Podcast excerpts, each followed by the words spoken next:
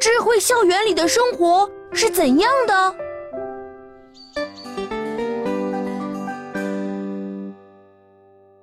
胖仔，你怎么无精打采的？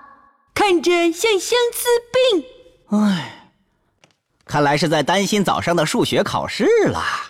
胖仔，你到底是怎么了？唉，今天去太晚，没吃到食堂的红烧肉。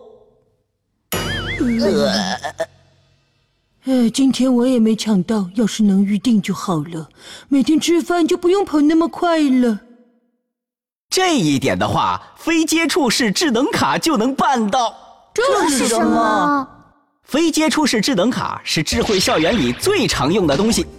通过识别智能卡，智慧校园中的设施会根据你所处的位置，随时提供服务。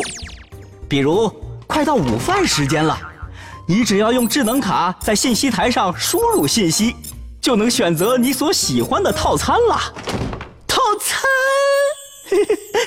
是的，在智慧校园里还有很多千里眼和顺风耳，安防摄像头分布在校园各处，并且与公安局的监控中心联网。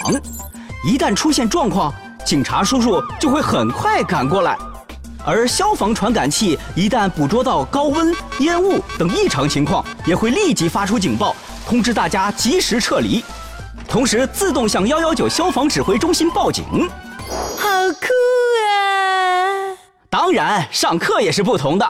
打个比方，英语课要复习有关衣服和颜色的单词，一位可爱的女生给大家当起了模特，她的图像被摄像头采集后投放到屏幕上，与各种不同服装的图像合在一起，帅气的衬衫、牛仔裤，漂亮的连衣裙。真的有这样的学校吗？也许不久就能成为现实哦。哇！